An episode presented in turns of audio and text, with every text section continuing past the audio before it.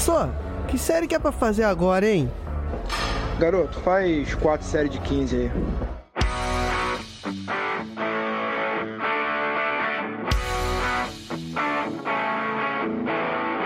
Você está ouvindo o podcast 4 de 15.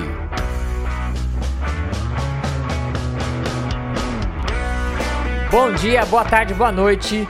Eu sou Yuri Motoyama. Estou aqui com o meu parceiro do crime, o professor sensei faixa preta Gilmar Esteves. Fala, galera. E hoje nós trouxemos uma professora para falar de dança, que é um tema que eu sempre tive muita curiosidade. E achei a pessoa perfeita para falar, que é a professora doutora Bárbara Pessali Marques. Seja muito bem-vinda, Bárbara. Olá, pessoal. Muito obrigada pelo convite. Eu estou muito feliz de estar aqui participando com vocês. Muito bom. Então, hoje nós vamos falar sobre dança. E eu sempre é, é, vou até declarar um amor secreto que eu tenho aqui sobre dança, porque eu acho que é uma das formas de expressão que, que, que, define o ser humano. A gente é, é, diferente dos outros animais, acho que por causa da arte, né? E a dança é uma expressão do corpo, uma coisa que eu sempre fui muito apaixonado, apesar de não dançar nada, Bárbara. Eu tenho, eu tenho muita vontade, eu acho uma coisa maravilhosa. E uhum. hoje a gente vai falar sobre dança, como que ela é um objeto de estudo na ciência e sobre a performance desses super atletas que são os profissionais da dança que a gente não tem noção, mas o treinamento deles, né, para profissionais de dança é uma coisa comparado, né? A gente acha, ah, é profissional de dança e um jogador de futebol. A pessoa fala, ah, o jogador de futebol treina mais, mas não é. é né? Eles têm treinamentos super exaustivos e super estudados também, que é o que a gente vai conversar um pouquinho hoje. Antes de começar, vamos para a nossa realidade paralela aqui dos recados. E meus amigos, minhas amigas, este podcast é um oferecimento da Centauro. E vocês devem ter percebido que neste primeiro semestre nós tivemos 4 de 15 toda a semana. A gente teve episódio toda semana e duas newsletters por mês. E isso tudo agradeço a parceria da Centauro, que assim como a gente vai comentar muito nesse programa, ela é uma incentivadora da ciência, uma incentivadora da divulgação científica. Então ela esteve aí junto com o 4 de 15 apoiando, porque a gente sabe né, da importância da divulgação científica para que ela possa ser aplicada no dia a dia das pessoas, né? Para que a gente possa melhorar a qualidade dos serviços prestados à saúde das pessoas, para que a gente possa melhorar a qualidade dos treinamentos que a gente prescreve. Então, muito legal esse apoio da Centauro e vamos agradecer ela por todo esse conteúdo aí no começo, no primeiro semestre desse ano. E também não posso deixar de agradecer ao nosso apoiador Ítalo Moura. Ele é um apoiador que já está há muito tempo ajudando também o projeto do 4 de 15. E você aí que tenha um realzinho sobrando, que você tenha aí um troquinho do pão, você pode ajudar este projeto também. O apoio de vocês é muito importante porque ajuda com as despesas do programa, sempre falei isso. E para quem tem condições, né, a gente está vivendo um momento difícil, eu entendo também a situação econômica que a gente está passando, mas tem uma pessoa aqui, um realzinho por mês ali não vai fazer diferença, e aí você pode ajudar este projeto que você gosta bastante, que é o 4 de 15, que a gente faz com muito amor, com muita dedicação. De uma forma ou de outra, você acaba ajudando na divulgação científica brasileira, que é uma batalha diária muito difícil, mas que, como a gente conversou no episódio, nós somos o movimento da resistência. Enquanto a gente tiver um pouquinho de força, um pouquinho de apoio de vocês, a gente vai para frente nisso aqui.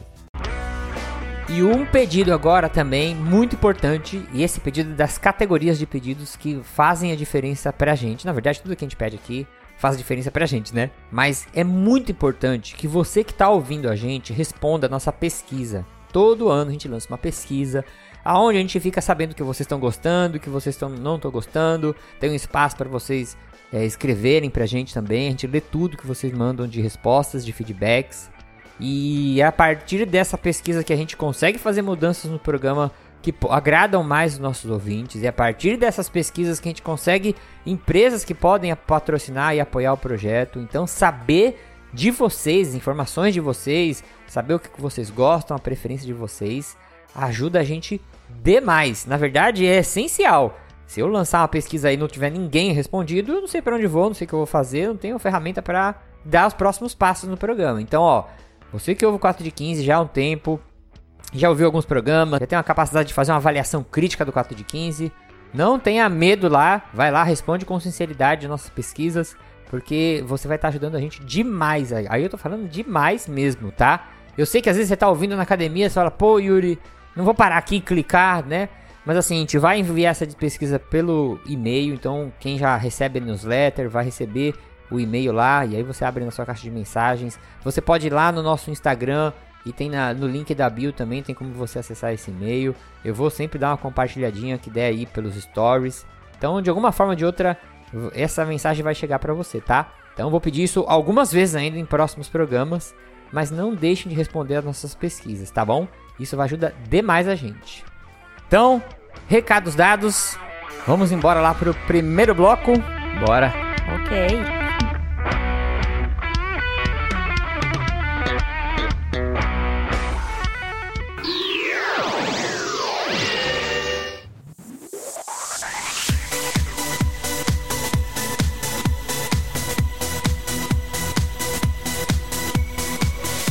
Então a doutora Bárbara Pessali Marques, ela tem diploma em artes e dança pelo Centro Artístico do Palácio das Artes, Fundação Clóvis Salgado no Brasil, bacharelado em educação física pelo Centro Universitário de Belo Horizonte, especialização em treinamento esportivo e mestrado em ciências do esporte pela Universidade Federal de Minas Gerais.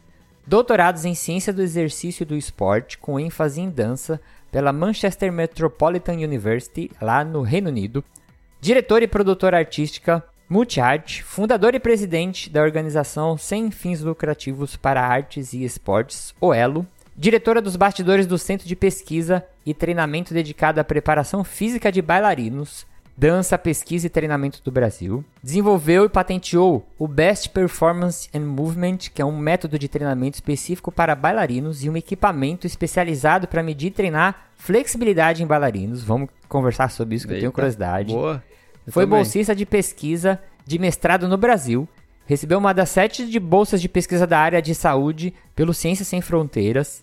É membro da Rede Brasil Reino Unido, responsável pelo desenvolvimento da parceria entre Reino Unido e Brasil, realizando várias pesquisas colaborativas nas ciências da dança e da International Association for Dance Medicine and Science. Pesquisadora convidada do grupo de pesquisa em psicologia do esporte da UEMG e do grupo de concepções em dança contemporânea da UFMG.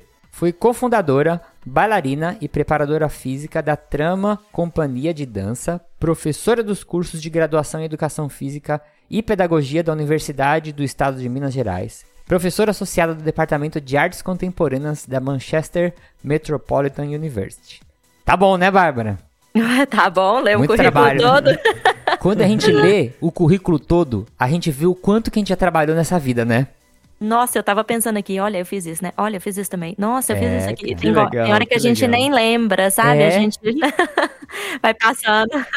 Por isso que eu faço questão de ler tudo, porque, meu, a gente, a gente tem que valorizar, meu, muito trabalho, Não, né? Um Não grande é? parabéns pela é. trajetória, né, cara? Ah, obrigada. Ainda tem um livro aí que não, não coloquei no currículo, mas que saiu ano passado, que a gente pode falar um pouquinho sobre ele também, porque foi um Já livro que, na verdade, eu editoriei o livro, então tem participação de vários outros é, autores do Brasil, do Reino Unido, de Portugal, de Cyprus, então é um livro bem legal, reunindo a nata dos pesquisadores é, da dança, das ciências da dança, né? Esse uhum. livro, na verdade, ele foi publicado em inglês, porque ele foi feito é, por uma editora nos Estados Unidos, mas ele, hoje em dia, com o Google Translator, né, quem não lê? É, e, a, e, e, a gente tem ele gratuitamente, apesar desse livro custar quase mil reais, né, porque ele é ah. vendido em dólares, ah, mas a tá gente tem ele gratuitamente na plataforma de ensino à distância do Bastidores, que é essa empresa show. que eu falei aí para vocês, que é o meu centro de treinamento e pesquisa em dança, e aí a gente tem uma plataforma de ensino que uhum. é até acessada pelo. Pode falar o, o endereço? Pode, pode, é, manda bala.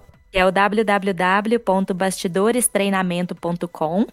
E lá na plataforma tem diversos cursos das áreas das ciências da dança, com professores, inclusive internacionais também, vários uhum. deles gratuitos, e o livro está lá gratuito, porque o objetivo dessa plataforma é diminuir a lacuna que a gente tem entre a produção do, é, científica da dança lá dentro do laboratório e a prática da dança nas salas de aula. Então, o meu objetivo de vida é tentar diminuir essa lacuna e fazer com que esse conhecimento científico seja acessível aos bailarinos, que eles consigam aplicar aquilo no dia a dia. E não só de publicar artigos, porque uhum. é, muitas vezes o pessoal não vai conseguir ler, é um linguajar muito técnico. Então, sim, trazer sim. isso para a realidade da galera da dança é uma das minhas, é, é, dos meus pontos de carreira, né? Dos meus objetivos. Então você está no lugar certo porque você traduziu nossa função aqui no podcast no 4 de 15, só que você é. faz na dança, né? E a gente faz aí com a educação física. Muito legal mesmo. Como que é o nome do livro? O livro chama Scientific Perspectives. Ó, oh, peraí, é, eu nem, o nome é tão grande que nem eu decoro o nome do livro. peraí, calma aí que eu vou ter que colar. É Scientific Perspectives and Emerging Developments in Dance and the Performing Arts. Boa. Esses livros científicos, né? É, Eles têm nomes bom. grandes. Mas só para traduzir aqui, são é, perspectivas científicas dos desenvolvimentos emergentes na dança e nas, nas artes performáticas. Tá. Eu vou colocar o link do livro aqui para compra, para o pessoal também dar uma olhada, né? Quem quiser dar uma olhada também antes. Sim, Não. beleza. E aí eu vou deixar o link aqui, tá? E quem quiser entrar em contato contigo, tem algum Instagram, alguma rede social que você gosta de usar? Tem, tem sim. É a rede social do Bastidores, que é a melhor forma de entrar em contato comigo, especialmente para falar desses assuntos das ciências da dança, que é o Instagram, né? Arroba uhum. Bastidores Treinamento. É, e pode também me mandar um e-mail, eu estou sempre disponível para co-orientações, para trabalhos científicos. Muita gente acaba me mandando mensagem pedindo ajuda e eu estou sempre disponível. E aí o meu e-mail é barbarabastidores.gmail.com. Boa. Bárbara, você tem certeza que você vai falar que você está disponível para orientação? Tenho, porque eu adoro, gente. Sério? Não tem nada que eu goste mais do que fazer pesquisas colaborativas. E eu acho que a ah, melhor ah, forma é por meio de orientações e co-orientações. Mas eu já aviso que eu também só oriento gente que está afim de trabalhar. Ah, boa. Então boa, aí você já vai aí. filtrar bastante. Já é um critério que você vai excluir muito. Pois é. Boa, boa. E eu vou fazer aqui uma primeira pergunta que eu acho que eu até sei a resposta, mas qual que foi a sua primeira paixão? Dança ou educação física? Ah, foi com certeza a dança. na verdade, a educação física entrou na minha vida porque eu queria ser uma bailarina melhor. Então, hum. assim, eu queria estudar o corpo, eu tinha várias perguntas que eu fazia para os meus professores de dança e eu não encontrava uma resposta satisfatória.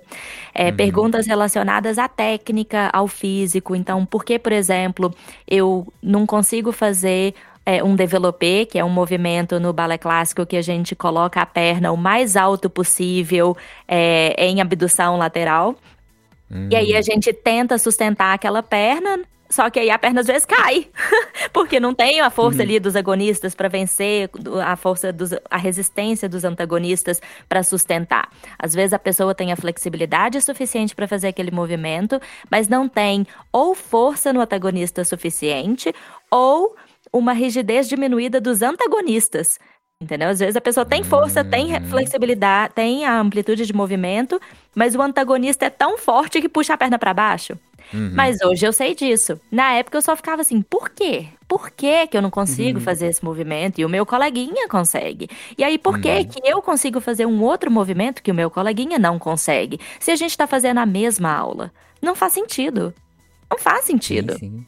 Entendeu? Uhum. Então eu perguntava para os meus professores e a resposta que eu tinha era normalmente: continue tentando. E eu ficava brava com essa resposta, porque eu era, sempre fui nerd, né? Eu falava, eu tentava antes, durante, depois da aula, ficava lá tentando, tentando, tentando. E aí eu percebi que talvez tivesse um jeito certo de tentar. Um jeito diferente ah, para cada pessoa. E uhum. aí eu resolvi fazer educação física porque eu queria essas respostas. Uhum. Eu já tinha lá o meu diploma em dança, né, pelo Cefart, que é o Centro de Formação Artísticas do Palácio das Artes. E aí eu queria então entender melhor fisiologia, biomecânica, como que o corpo funciona para responder essas perguntas. Uhum. E aí que eu fui para a área da educação física. Aí eu me apaixonei também, né? Não vou, não é, vou mentir, mas a dança entrou na minha vida muito antes, então não teve como. Foi realmente a minha primeira paixão. E uma coisa que você comentou, e eu parei para re reparar nisso muito tempo atrás, assim, conversando com outra pessoa que é da dança, né? Mas você que está ouvindo a gente, quando a gente fala que bailarino é uma pessoa muito forte, ou deveria ser, né? É, tenta pegar a sua perna e sustentar o seu pé no alto, com o joelho estendido assim. o máximo que você consegue. Você o quão difícil é você sustentar o peso da sua perna. Um bailarino consegue fazer é. isso com a perna apontada pro teto, com o pé apontado pro teto. Meu, exige um nível de força gigantesco para você fazer isso, né? Eu não sei, Bárbara, se é verdade ou se é mito, mas uma vez eu li que fizeram uma pesquisa comparando o nível de força de vários atletas e bailarinos ganharam até de, de levantador de peso, atletas que a gente acha que teoricamente são fortes, né? Na verdade, é, tem várias pesquisas bem contraditórias dentro dessa, dessa área. O que hum. acontece que a gente vê na dança é que o nível técnico é tão alto e muitas vezes é, isso fica mal entendido com força. Ah, tá? entendi. Não necessariamente porque uma pessoa tem um nível técnico e consegue executar um movimento, a força para executar aquele movimento é alta ou necessita de muita ah, força. Entendi, Mas a gente tem ali também uma é, coordenação intra e intermuscular que ela é muito bem desenvolvida nos bailarinos, mas não necessariamente a força.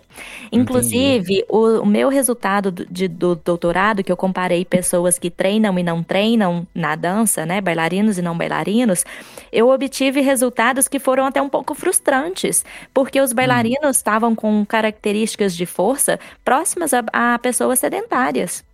Sério? E aí você pensa, aí você pensa, como? Exatamente, se ele faz um movimento tipo esse que você está sugerindo, né, uhum. de sustentar a perna, como que essa pessoa é fraca? Entendeu? Só Entendi. que a gente tem várias coisas para questionar aí. Será também que os exercícios que a gente tem, os testes que a gente avalia os bailarinos são testes justos? Porque a gente sabe muito bem que tem, é, a gente tem as capacidades que são gerais e específicas.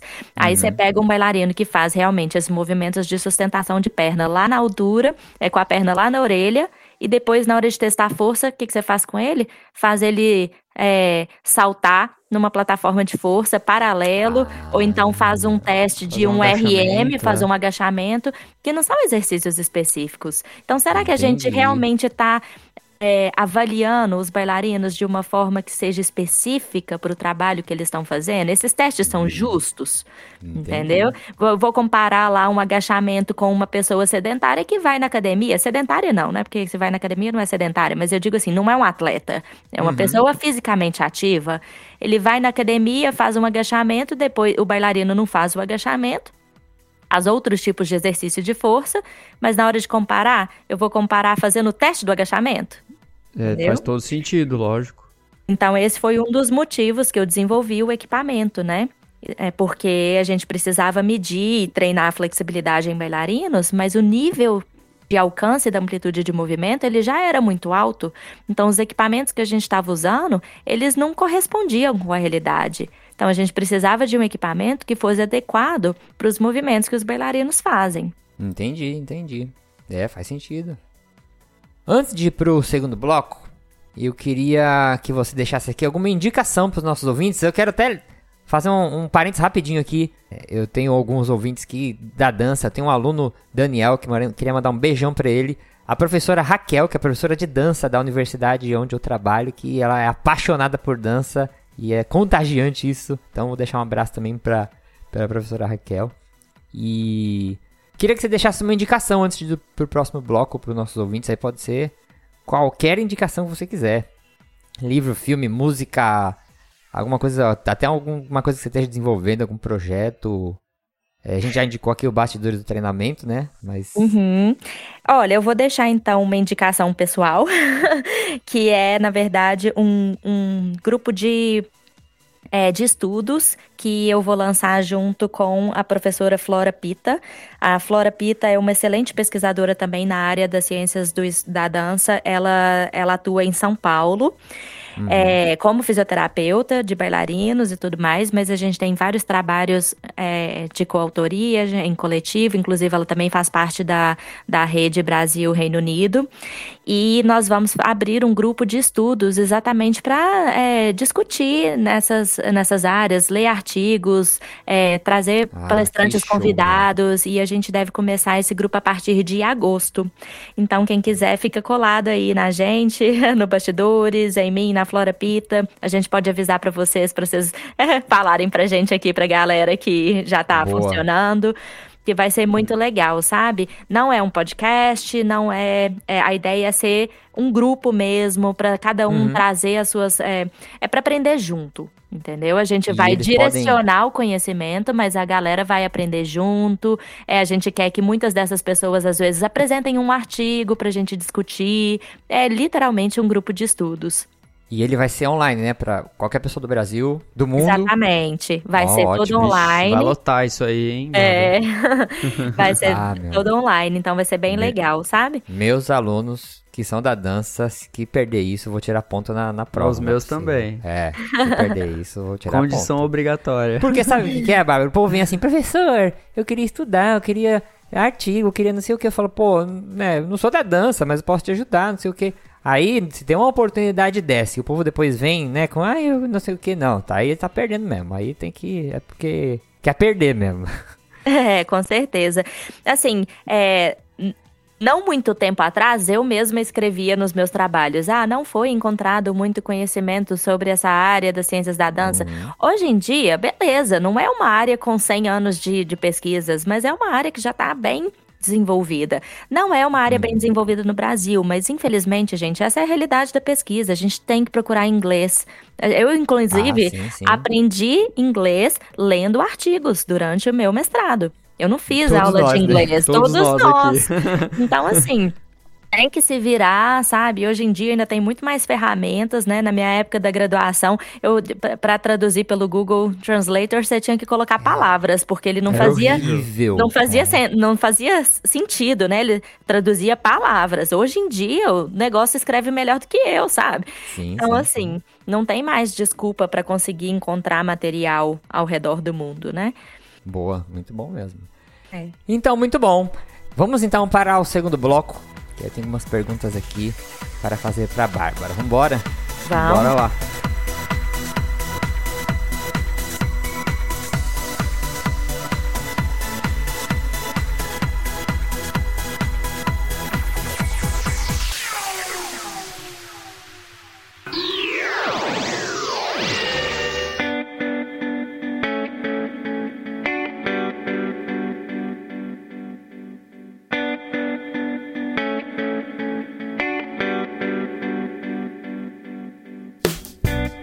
Bárbara, vamos falar desse equipamento que eu tô morrendo de curiosidade. Me fala vamos. como que é.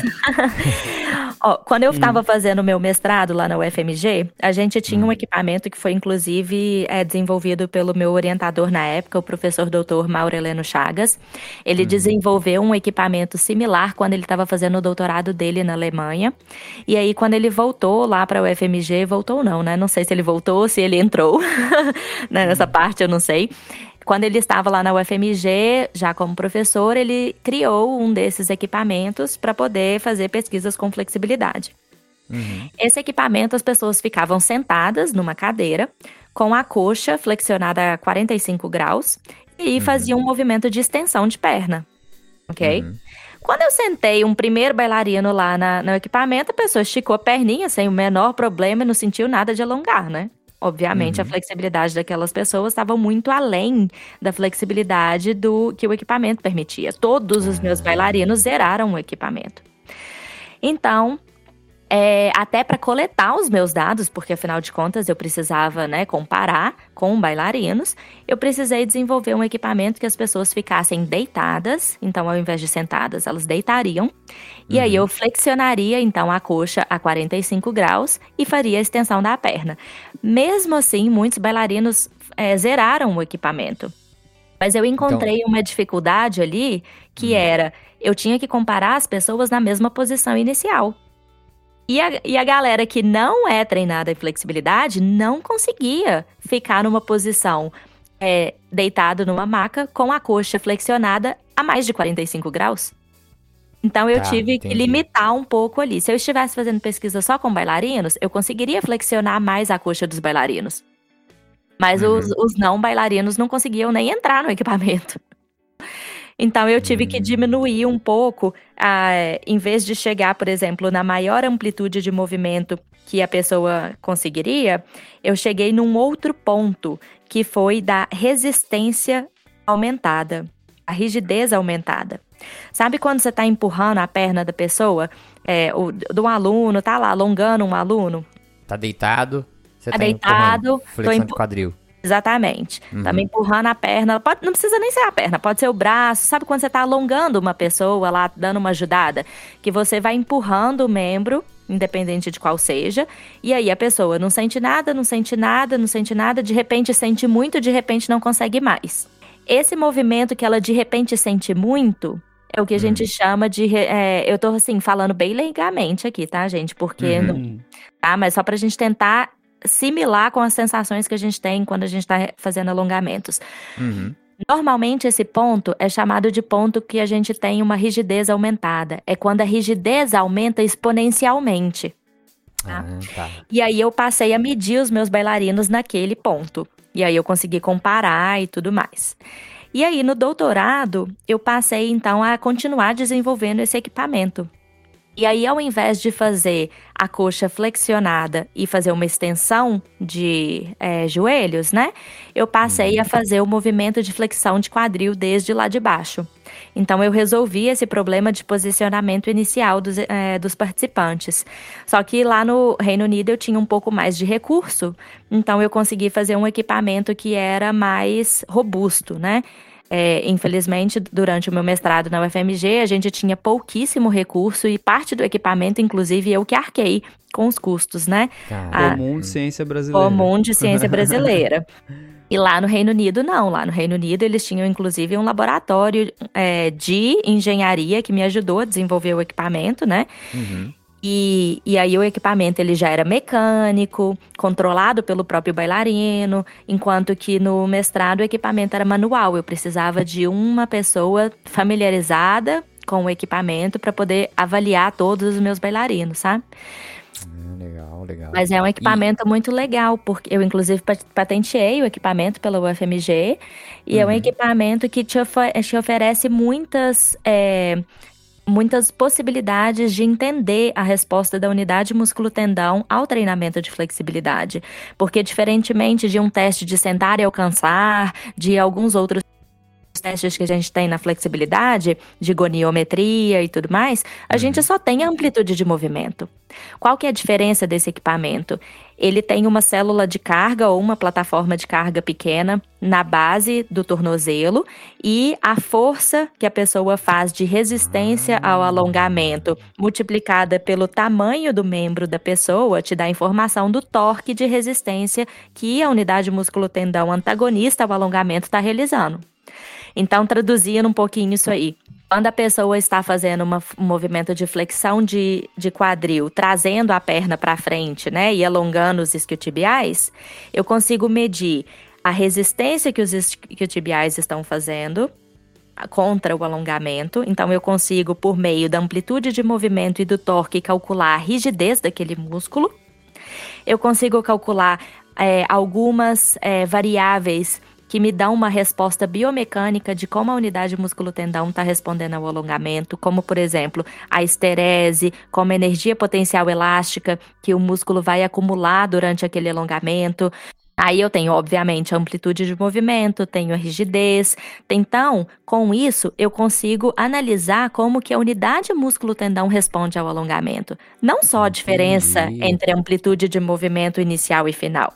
E ainda Entendi. tem mais uma coisa, que hum. é, eu coloquei um, um, um outro controle que os participantes apertavam, só sinalizavam, aperta um botãozinho só e solta, que nos dá uma informação sobre a primeira sensação de alongamento. Quando a gente está alongando, normalmente a gente começa em uma determinada amplitude de movimento, não sente nada, não sente nada, de repente você começa a sentir que está alongando. Você não uhum. sente dor. Uhum. Não, é, não é dor, não é nada disso, mas você começa a sentir que o músculo está sendo puxado. É aquele gostosinho, né? Do, do é, é no, no comecinho, hum. aquele gostosinho que depois não é tão gostosinho, mas naquele não, momento não. é. Uhum. Esse gostosinho é o que a gente chama de primeira sensação de alongamento. Ah, e ela te dá uma resposta sensorial ao alongamento, ok? Entendi.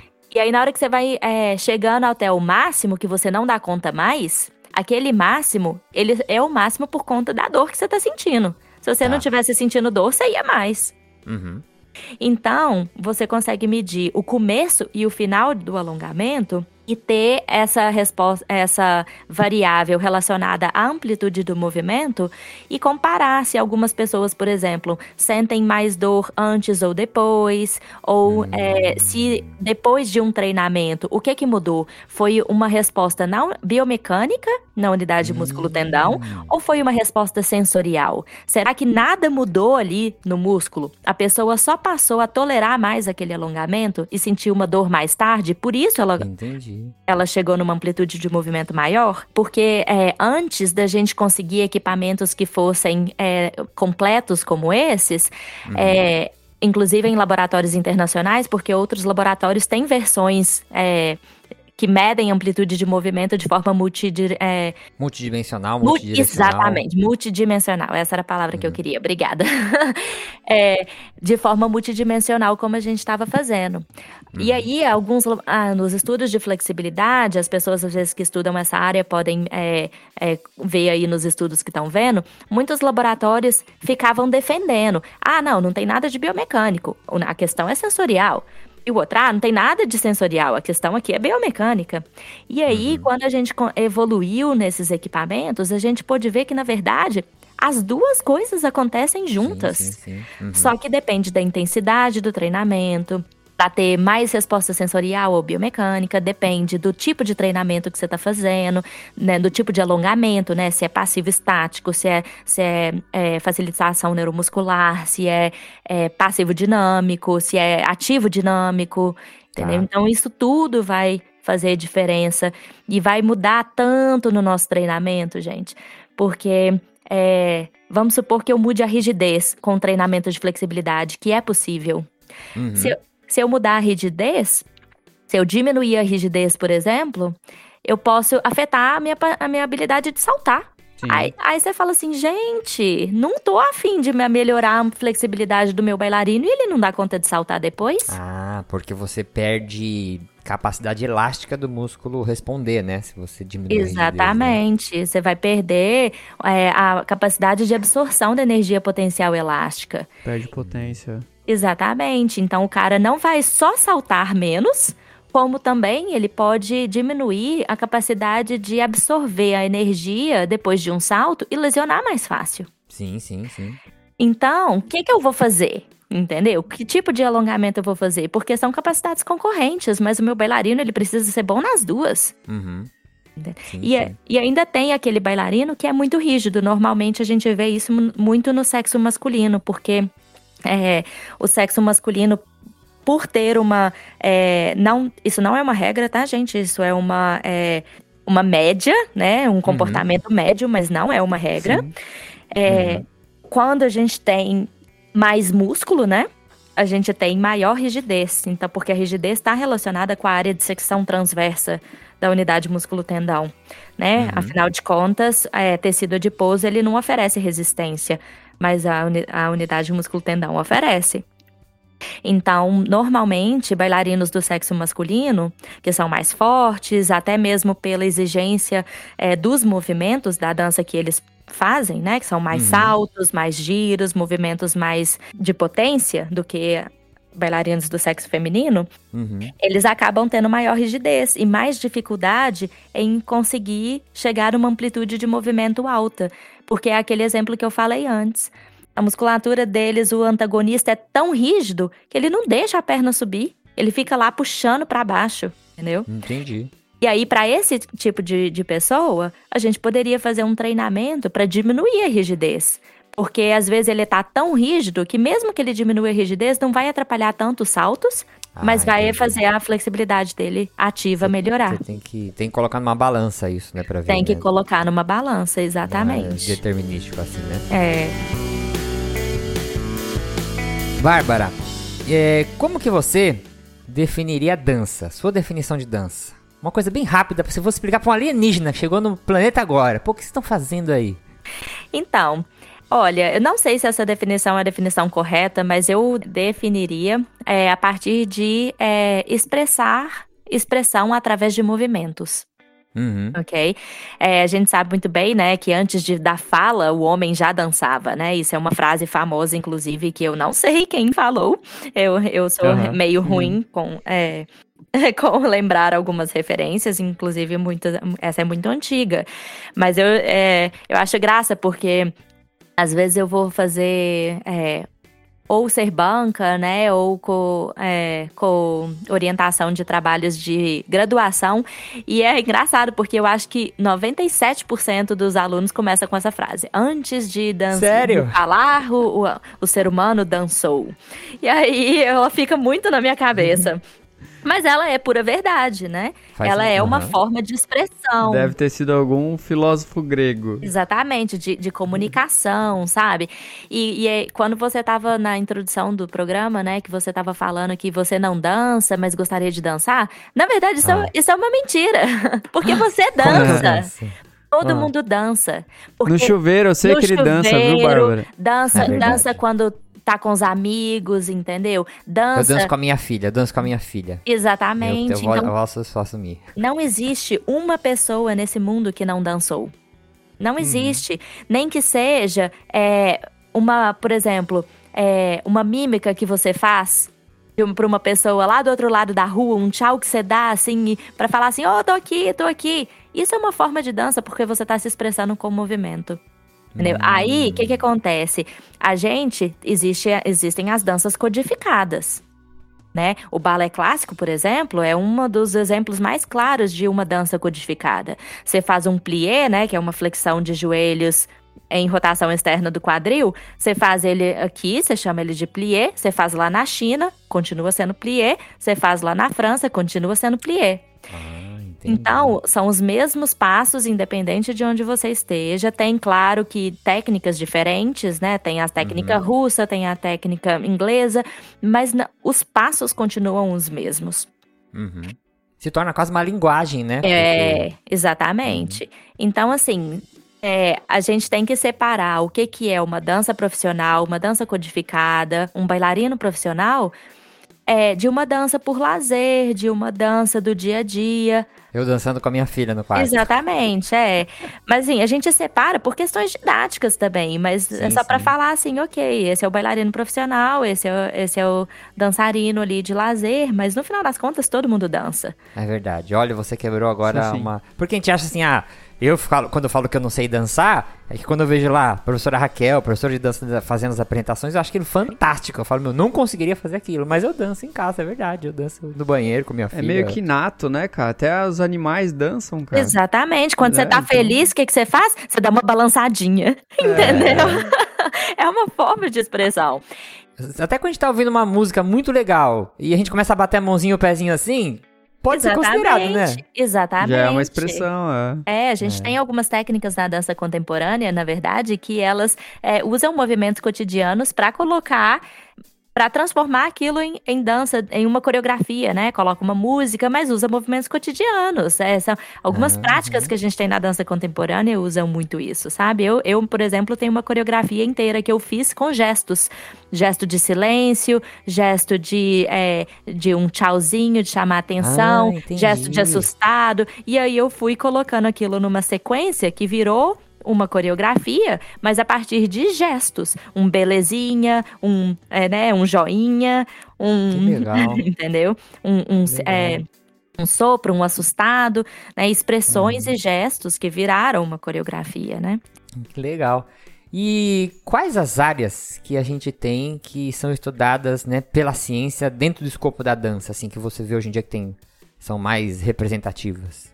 Essa área tal que a gente chama hoje de ciências da dança, ela na hum. verdade é uma área que veio da área dos ciências do esporte.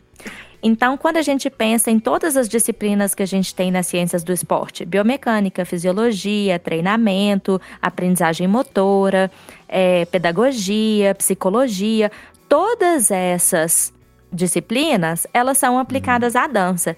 Aí você fica pensando assim, nossa, mas por quê, né? Você podia estudar a dança como parte das ciências do esporte, por exemplo, que foi o que uhum. de onde ela surgiu. Por que ser uma área independente, né? E uhum. acontece o seguinte, nos esportes a gente tem natação, tem vôlei, tem basquete, tem futebol, tem futsal, tem um milhão de, de esportes. E normalmente esses esportes, eles têm é, algumas capacidades específicas. Por exemplo, se você for pegar o salto em altura, a pessoa tem que hum. treinar muito bem para saltar em altura. Mas é uma, normalmente, uma ou poucas capacidades é, físicas que você precisa desenvolver ali. A dança, ela é um pouco mais complexa. O bailarino, ele tem que dar conta de fazer tudo. Tudo. Uhum. E ele não tem que ser necessariamente o melhor e saltar o mais alto possível. Ou então correr o mais rápido possível. Ele, uhum. ele tá, de certa forma, limitado pelo ritmo da música. Então não adianta ele saltar o mais alto possível e sair do ritmo. Entendi, entendeu? Olha, é verdade. Uhum, só que uhum. ele só e o que, que, acontece? Ele tem que saltar, ele, ele tem que saltar razoavelmente alto, ele tem que correr razoavelmente rápido, ele tem que fazer alguns movimentos muito técnicos. E a gente tem diversas modalidades de dança que são completamente diferentes. O treinamento que você vai fazer, os estudos biomecânicos, a técnica de um bailarino clássico é completamente diferente de um bailarino de dança de salão, que é diferente de um bailarino de break, é, que é diferente de um bailarino de dança do ventre. Então, cada uma dessas modalidades de dança praticamente funcionam como uma modalidade esportiva diferente. Entendeu? Uhum. Então teve que se criar essa modalidade inteira, nessa área de conhecimento inteira, chamada Ciências da Dança, porque é tão amplo que não dá para ser uma sub-área das ciências do esporte. Entendi. Uhum. Era como se cada tipo de dança fosse um esporte diferente, né? Basquete, vôlei, natação. Né? Exatamente. Sim, Exatamente. Sim. E, e, além da capacidade física, tem a questão da técnica que eu acho que é muito importante. Acho que, sei lá, até a expressão facial, a bailarina vai ter que se ligar para para na hora da dança, né? É, uhum. porque além das capacidades é, é, físicas, a gente tem que também trabalhar com ele as capacidades artísticas, que é uma área que o esporte não engloba né? Ah, que sim, são a parte, soma, a, a, a, parte somática também, né? As práticas somáticas, tem a, a criatividade, que a maioria dos esportes não englobam, entendeu? É, é, claro que tem estudos de criatividade no futebol, por exemplo, porque o cara tem que ser criativo para descobrir uma saída que, que o oponente não está esperando. Sim, sim. Mas uhum. é uma certa de criatividade de certa forma limitada, porque ela está limitada àquela ação que ele tem que fazer, que é desviar do oponente e marcar o gol. Enquanto que na dança, essa criatividade ela não tem limite. Entendeu? Ela, ela pode ser uma criatividade que você vai fazer usando o seu corpo, utilizando um elemento externo, utilizando o público, utilizando o cenário, utilizando o ambiente. Então, é, a gente tem que trabalhar também essas partes, é, interpretação, criação de personagem, coisas que não estão é, tão relacionadas com a área esportiva. Entendi. Então, são matérias que entram ali como é, é uma junção. Então, vamos dizer assim: as ciências da dança é uma junção da, da, dos cursos de arte com uhum. o, os cursos de educação física. E você falou agora sobre a, a, a associação, né? Sobre a, essa comparação com os esportes. A gente vê nos esportes que a gente ainda tem muitas coisas que são usadas na prática de treinamento que vem da tradição, mas hoje em dia não tem suporte na ciência, né? Tipo, você vai fazer um alongamento antes de um jogo de vôlei, um alongamento de membro superior, sendo que você precisa usar muita potência. Sim. Na dança, é, tem alguma dessas coisas que você vê ainda que são Nossa. tradicionais, mas que você se morde e fala, não, pessoal, não faz isso, pelo amor de Deus. É o que mais tem. É o que mais tem. Olha, eu vou ser bem sincera, não tô nem aí se alguém vai ficar com raiva de mim, mas é, essa é uma das maiores dificuldades porque até então, há pouco tempo atrás, o conhecimento na dança ele era de forma empírica e ele era passado de professor para aluno, entendeu? Não, não, não tem ainda muita formação, cursos de formação para professor de dança. As faculdades que, a maioria das faculdades de dança, elas estão muito relacionadas ao aspecto artístico. Às vezes tem uma matéria de anatomia, tem uma matéria ali de cinesiologia, mas não é tão aprofundado. Então, uhum. Tanto que ainda tem, né? Há pouco tempo atrás tinha essa briga, né? Onde que a dança ia ficar, ia ficar na educação física, ia ficar na própria. no, no, no, no Departamento de Artes Contemporâneas. Aí criou-se a faculdade de dança, que não é tão antiga assim. Para vocês terem ideia, em 2010, quando eu entrei na Faculdade de Educação Física, não tinha opção. Eles tinham aberto esse ano o curso na UFMG. De dança. Hum. E é, eu até pensei assim, ah, vou fazer. E aí eu pensei, não, não vou fazer, porque eu já tinha formado em dança, então a minha parte artística, a minha parte técnica, eu já tinha esse conhecimento. E eu queria o conhecimento do corpo, como eu expliquei anteriormente, né? Entendi. Então eu fui uhum. para educação física por esse motivo. Então, infelizmente, muito dos conhecimentos ainda são é, limitados. E assim, como a dança né, o balé clássico, por exemplo, existe há 500 anos e vem assim, deu certo, repete, deu errado, uhum. para de fazer. Mas não significa que aquilo pode até dar certo, mas não significa que é a forma mais eficiente de fazer. Né? Uhum. Porque o conceito de eficiência é exatamente é, o melhor re resposta que você tem com menor energia gasta entendeu? Então, assim, essa repetição do que deu certo, do que deu errado, ele às vezes dá muito pouco espaço para o que é novo. E hoje em dia a gente tem uma geração de bailarinos que vem com a cabeça mais aberta para aprender, mas a geração ah, do, de muitos professores que eu tive, por exemplo, tinha uma cabeça extremamente fechada. Então, sim, sim. eu já tive várias, várias coisas, assim, às vezes eu fui dar um curso que um professor meu foi fazer, mas ficava lá com cara fechada, de tipo assim, o que, que você tá querendo reinventar a roda? Eu que te ensinei a dançar ah. e agora você vem falar que tá errado? Entendeu? Isso. E eu falava assim, gente, eu não te obriguei a vir aqui fazer meu curso, não. O que, que você tá fazendo aqui então, sabe? Tipo. Vai te fiscalizar. É, foi me fiscalizar, literalmente, sabe? E aí é. depois, aí eu fui, é, passei a não ser convidada para alguns eventos, porque eu estava falando coisas que doía é, para alguns professores mais velhos sabe? Uhum. Alguns eventos, assim, tipo festivais de dança. E aí tem lá aula de dança de todas as modalidades. E aí, às vezes, me chamaram um ano para falar sobre a preparação física e depois não me chamaram mais. Caramba. Entendeu? aí eu falava, beleza, tô incomodando, mas ótimo. E se mas, eu tô incomodando, significa que ouviram o que eu tenho para dizer. Uma, uma frase Isso que aí. me conforta muito, Bárbara, é, é, é, com relação à ciência, mas se aplica a qualquer coisa que eu também não lembro o autor agora. Uhum. Essa frase fala assim: a ciência evolui a cada funeral. Um dia essas pessoas vão morrer e esse tradicionalismo vai começar a morrer com elas, né? Exatamente. E a ciência vai evoluir, uma hora a ciência vai evoluir, porque essas pessoas de cabeça aberta vão começar a tomar conta depois, é. né, do cenário. Tipo, a maioria gosta de viver na Matrix, né, cara? Exatamente. E falar a realidade às vezes dói, né? E, e é, vai de, de, contra aquilo que você acreditava por muito tempo. E, cara, isso é. pro, pro, ego do ser humano é foda. É manga com leite.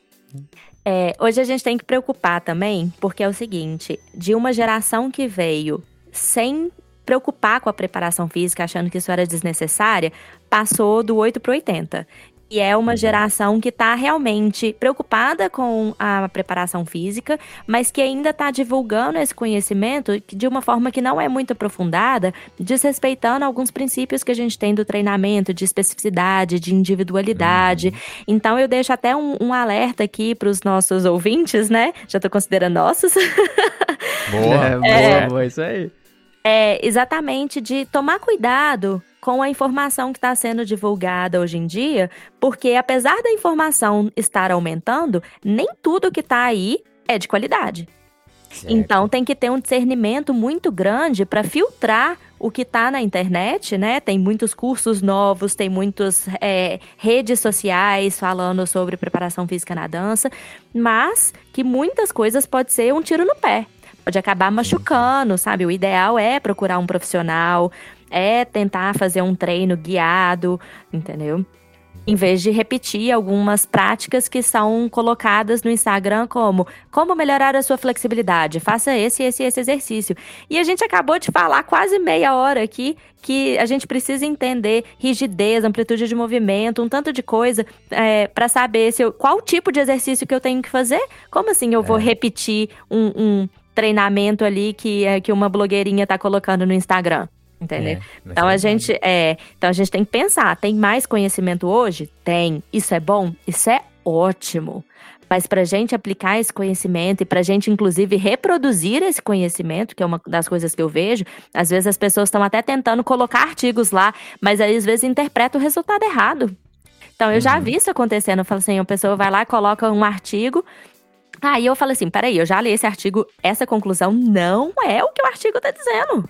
Entendeu? Porque falta um pouco de, de maturidade para entender que na ciência as coisas não são preto no branco. uhum. né? As coisas Boa. têm vários tons de cinza, né? Mais de 50 tons de cinza aí no meio.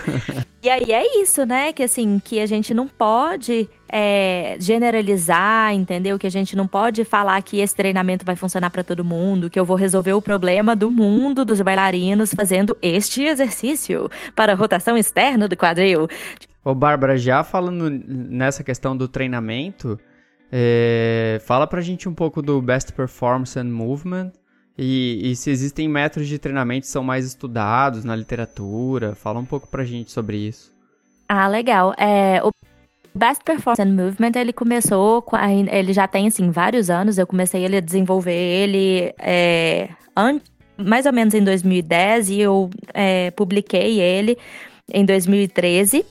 E ele, na verdade, são exercícios específicos para os bailarinos. Então, exercícios que eu fui desenvolvendo para trabalhar a especificidade na dança. Porque a gente tem o treinamento geral, que ele é feito e muito bem feito, utilizando exercícios de musculação, exercício funcional, pilates, é, né, a capacidade aeróbica pode ser trabalhada na corrida, na. É, com a bicicleta, na natação, tá. mas a gente sabe muito bem que tem exercícios específicos. E a gente não tinha sim, até sim. então exercícios que fossem é, criados especificamente para a dança. Então eu desenvolvi esses exercícios e patenteei pelo, por meio do Best Performance and Movement. E aí eu criei um licenciamento nesse método. Mas esse licenciamento ele vai além do uso desses exercícios. Ele, ele ensina também a biomecânica específica da dança, a fisiologia específica da dança. Então é um curso que vai mais além, sabe, é, dos exercícios.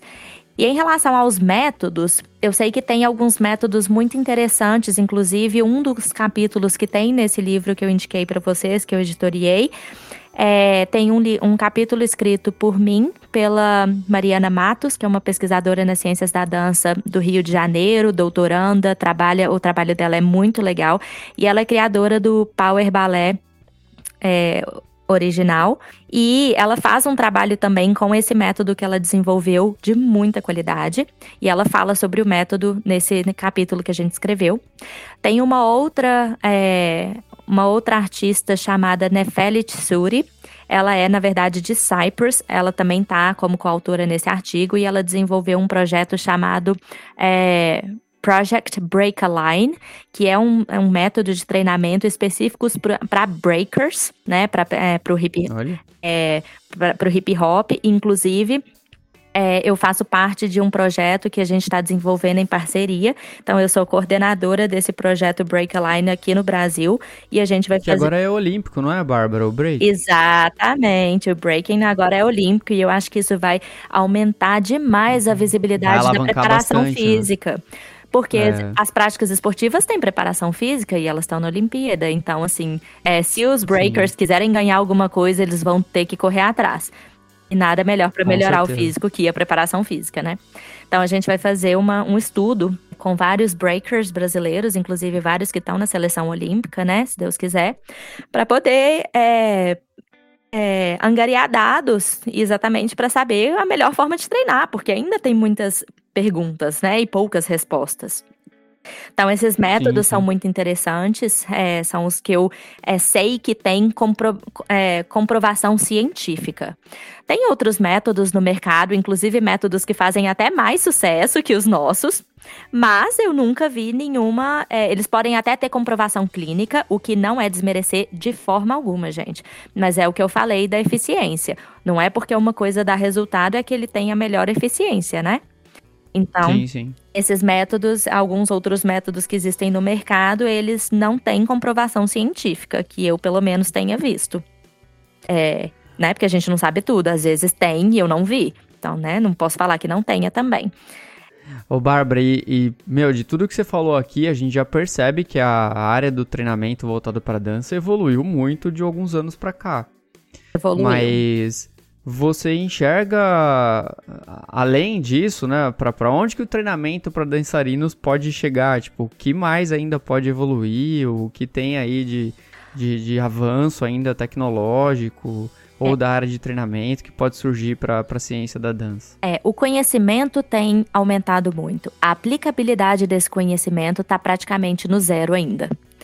Entendeu? Então, assim, hum. isso é uma das coisas que precisa melhorar bastante. Mas, praticamente no zero que eu digo é porque a porcentagem de pessoas que praticam uma preparação física adequada, guiada, orientada, com profissionais que realmente formaram nessa área, que têm o conhecimento, ela é muito, muito baixa. Então, tá próximo do zero vírgula alguma coisa, tá? Isso é um uhum. chute, obviamente, uhum. tá? Não tô... Nunca... Arredonda pra zero. É, arredonda pra zero, mas eu nunca fiz essa estatística, mas ela é tão baixa. Isso não é só no Brasil. Ah, quando eu estava fora, eu vi essa mesma realidade, inclusive em companhias de dança grandes do Reino Unido, que têm recurso e que têm profissionais, e mesmo assim os bailarinos não usam, porque não é obrigatório. Entendeu? Então, essa é a parte que eu acho que tem que melhorar. Igual eu falei, já tem várias pessoas aí disseminando a informação da importância da preparação física, alguns de algumas formas que às vezes eu nem concordo, mas pelo menos tá, tá lá, entendeu? Tá sendo, é, tá aumentando a visibilidade, por bem ou mal, né? Tá, tá fazendo aquilo uhum. ser visto, né? Pelo menos instigando curiosidades e tudo mais. Mas eu acho que isso é o que mais está faltando nesse momento. Claro que é, ainda precisa de muita pesquisa, mas a gente já tem conhecimento suficiente para aplicar e esse conhecimento não está sendo aplicado. Às vezes as escolas de dança não encaram isso como um investimento. Eles não veem, por exemplo, que um bailarino pode não sair da escola porque lesionou, entendeu? E que um outro bailarino não vai ter uma síndrome de, do burnout e abandonar a modalidade. Eles não veem isso como um incentivo, eles veem isso como um gasto ainda. Entendeu? Contratar um profissional para fazer esse trabalho ainda é um gasto, ao invés de um investimento. E é engraçado, né, Bárbara? Porque se você parar para pensar, você fala assim, ó, vamos arredondar para zero as pessoas que aplicam a ciência no contexto da dança. E a gente sabe que quem aplica isso consegue ter resultados muito, vamos dizer, melhores ou mais rápidos ou mais eficientes, né? E pode até melhorar de uma forma significativa com o seu atleta, com a sua equipe, né? E, e as pessoas treinam para querer melhorar, né? Os grupos de dança, os profissionais de dança treinam para querer melhorar.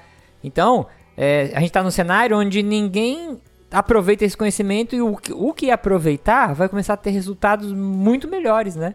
É engraçado isso, né? A gente vai provar isso agora com breaking. Porque como o breaking tá na, na, nas Olimpíadas, aí sim uhum. as pessoas vão cair na real. Ah, boa, é verdade. Entendeu? É, e agora, pela primeira vez, o, o, vai ter investimento em pesquisa, né, nas ciências da dança, porque é, então. a, o Comitê Olímpico vai querer investir nisso, entendeu? Então, sim, pela primeira vez, vai ter essas pesquisas para tentar desenvolver a, é, a performance, né? Diminuir o índice de lesões. Eu nem falo, eu gosto de frisar isso, né? Eu falo que muita gente fala, ah, é, prevenir lesões. Isso não existe. Ninguém aqui é Deus, ninguém previne nada. Se a gente está trabalhando próximo do máximo, né? A gente vai sempre estar. Uhum. Tá é, sucinto a lesões. A questão é tentar diminuir uhum. esse índice e recuperar mais rápido. Uhum, sim, sim. É, quando a gente fala de atletas, né? É, é impossível é um atleta não lesionar de forma alguma, porque senão ele não tá trabalhando próximo do máximo dele, né? Sim, é. E uma última pergunta aqui. Para os nossos ouvintes que trabalham com dança, que dica que você daria com base aí na sua experiência, no que você estuda, é, que você percebeu ou percebe que dá bastante, causa bastante impacto na performance assim de dançarinos assim, que que você falaria, ah, pessoal, foca mais nisso, ou treina mais tal capacidade física, sei lá? Ah, eu, eu falaria para focar mais em menos. o que é engraçado, uhum. né? Mas na dança uhum. ainda tem essa ideia de quanto mais melhor. Entendeu? Ah, e a maioria das lesões que a gente tem são por, por overtraining. E a maioria dos bailarinos não fazem preparação física porque eles já estão cansados demais depois da rotina de ensaio e de aulas que eles têm. Então, é uma, fica uma cutucada aí. Talvez se fizesse menos aula, menos modalidades de dança, porque tem bailarinos que você fala assim: o que, que você quer ser quando crescer? Ah, eu quero ser bailarino clássico. Aí na hora que você olha a rotina do bailarino, ele tá dançando clássico, contemporâneo, jazz, dança de salão, sapateado irlandês.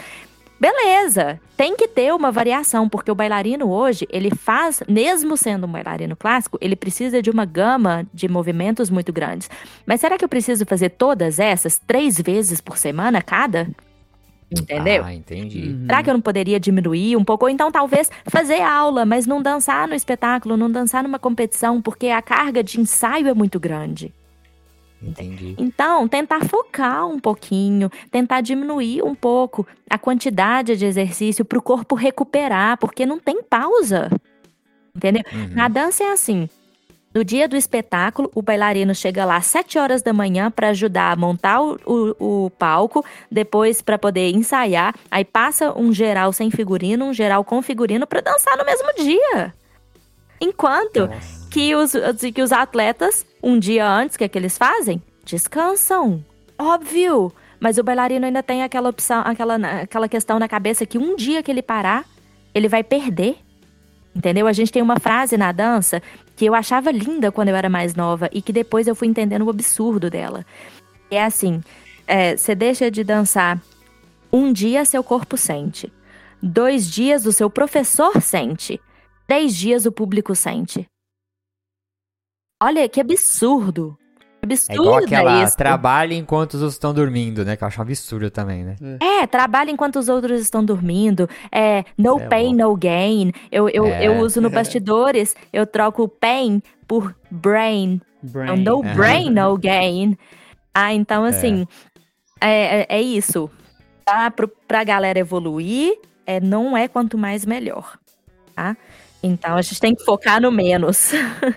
A gente cai numa coisa que você comentou aqui no podcast até, que é do entender base de treinamento, né? Que é uhum. saber controlar volume de treinamento, né? Volume e intensidade, né? Sim, exatamente. Sabe? Então é Muito... isso. Quanto menos. Não, não é também parar tudo, né? Mas é tentar exatamente pegar um profissional, fazer um trabalho multidisciplinar, né? Para poder calcular esse volume, calcular essa intensidade, a importância de, de, de, um trabalho multidisciplinar nas escolas de dança, em que tenha um profissional de educação física, um fisioterapeuta, um psicólogo de esporte especializados em bailarinos para auxiliar aquele professor de dança, porque o professor de dança ele não tem que saber tudo.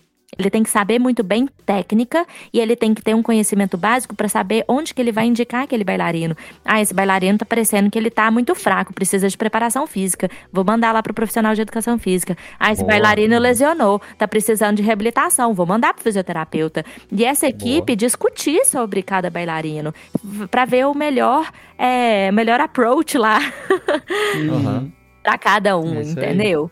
E isso. Como acontece, né? É, se você tem um profissional de cada um desses, né? Seria o, o, o tópico, né? Um profissional de cada Sim. um desses dentro de uma escola de dança trabalhando em conjunto com o professor, ninguém seguraria essa escola de dança.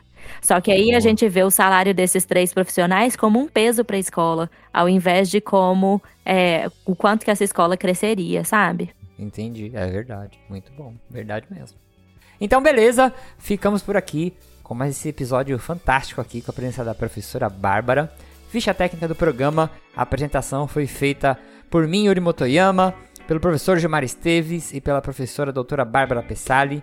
A edição foi feita por mim, Yuri Motoyama. A música de abertura foi produzida pelo compositor Anderson Botega e as vozes da introdução são do Diogo Bob e do Mário Sanuto. O 4 de 15 também está lá no Portal Deviante, que é o maior portal brasileiro de divulgação científica em formato de podcast. Então, se você gosta de ciência, vai lá que tem muitos outros programas legais para você ouvir. Fique bem, dance o máximo que você puder, arrume sua coluna e até o próximo episódio. Tchau, gente. Tchau, Bárbara. Tchau, muito obrigada. Boa, valeu, Bárbara. Até mais. Falou, pessoal.